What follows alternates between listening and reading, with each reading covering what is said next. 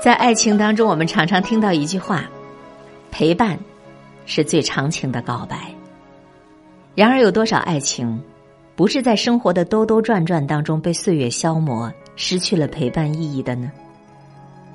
有这么一对恋人，相隔上万公里，但是每一年他们都要坚持从万里之外，跨越南北半球赶回去，两人相见。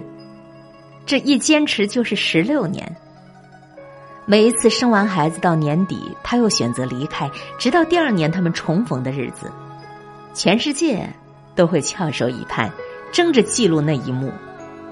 这个故事发生在克罗地亚，一个非常偏远的小镇子，那里气候宜人，风景优美，水秀山清。也吸引了很多鸟类的栖息，特别是有一种叫白欢的候鸟，每年春天它们都会成群结队飞来这里，和当地人一起生活。当地人早已经习惯了跟这些漂亮的鸟儿和谐共处，直到一九九三年，有一只飞翔的白欢从天上重重的跌落到地面，它的翅膀被猎枪的子弹给击穿了。躺在血泊中的鸟儿挣扎着想再次飞向蓝天，可是，它的一只翅膀已经废掉了。恰巧此时，一个叫 s t e j a p a n 的和蔼的老人经过这里，看到了这一只在路边挣扎的白獾，于是就把它带回了自己的家里。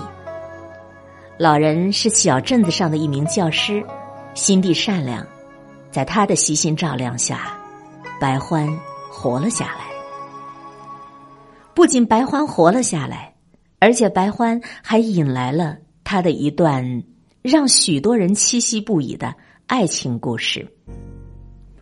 这只白欢在善良老人的帮助下，终于活了下来。由于翅膀残废了，他已经不能继续长途飞行了。这就意味着每年冬天来了，他就不能像其他候鸟一样迁徙到南方。于是，斯特坚潘老人便在自家屋顶为他搭了一个窝，让他安安心心的留在窝里。天气寒冷的时候，老人还会将鸟儿接到自己的屋子里去取暖。这只白獾是一只雌鸟，老人给它取了个名字叫玛丽安娜，这是电影《西西里的美丽传说》中女主角的名字。在老人的悉心照料下，玛丽安娜越长越精神了。老人会开车带他到处去兜风，看看外边的世界。他显然已经成了老人家中的一员。日子就这样一天天过去了，直到二零零一年的一天，老人像往常一样去到屋顶给玛丽安娜喂鱼，却发现有一件很有意思的事：这窝里多了一位客人，一只雄性白獾。这位不速之客也没打算离开，索性住了下来。而玛丽安娜也不反对，而且两只鸟关系非常好。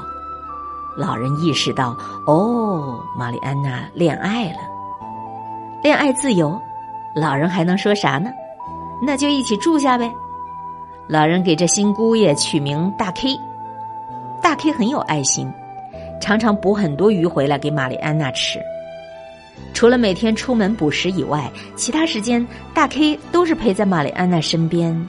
你侬我侬，山无棱地，天地合的，磨磨唧唧，腻腻歪歪，甜蜜到骨子里。就在两只鸟儿腻腻歪歪的过了一段激情燃烧的岁月之后，他们迎来了爱情的结晶。小宝宝孵化出来之后，老人也很高兴。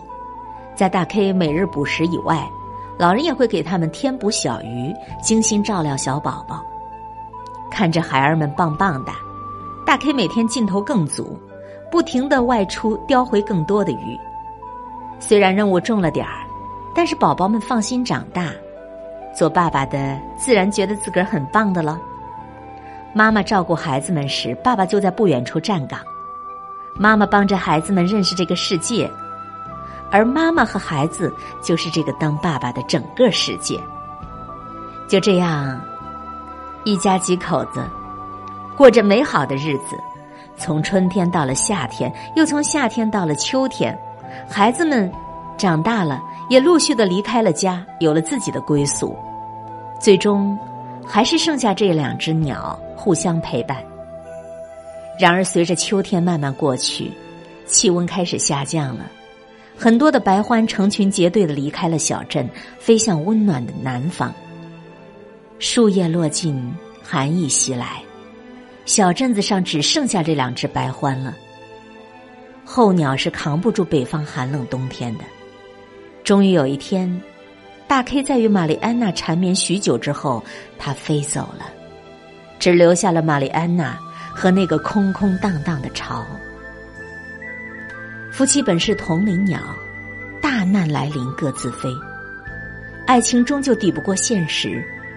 这个冬天真的很冷，负心汉走了，天空变得阴霾，刺骨的寒风呼啸而来。玛丽安娜看来是扛不住这个严冬了，老人把她接到了暖和的屋子里。为了不让玛丽安娜太过难过，老人还给玛丽安娜播放以前拍摄的她和大 K 以及孩子们在一起的纪录片，或许能帮她驱走一些冬日的严寒吧。就这样，在孤独和平静中，玛丽安娜在老人的陪伴下度过了那个寒冷的冬季。几个月后，第二年的早春，新树出了嫩芽儿，但冰冻尚未消解，仍是春寒料峭。一天清晨，老人在屋顶突然发现了一个熟悉的身影，是大 K，大 K 回来了。老人本来对大 K 是耿耿于怀。但是看到玛丽安娜异常兴奋，两口子终于在一起，终于在一起团聚了。这对夫妻鸟见面之后，将头围成一个心形，相顾无言，唯有泪千行。看到玛丽安娜心疼疲惫不堪的大 K，老人赶快去抓了几条鱼喂给他，可大 K 不吃。却要执意用嘴叼着鱼喂给自己的玛丽安娜。后来，在小镇子居民的提醒下，老人终于明白了：大 K 不是负心汉。作为候鸟，迁徙是一种动物的本性。冬去春归，体内的磁场指引着它的航向，本能的驱使，让鸟儿在严冬到来之前飞去更为适合生存的地方。只有这样。鸟类才能在严酷的自然环境中得以繁衍生息。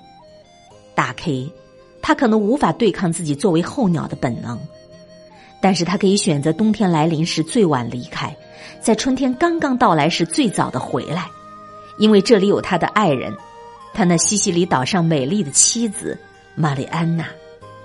而为了这个传说，他跨越了两个半球，飞翔了一万三千公里。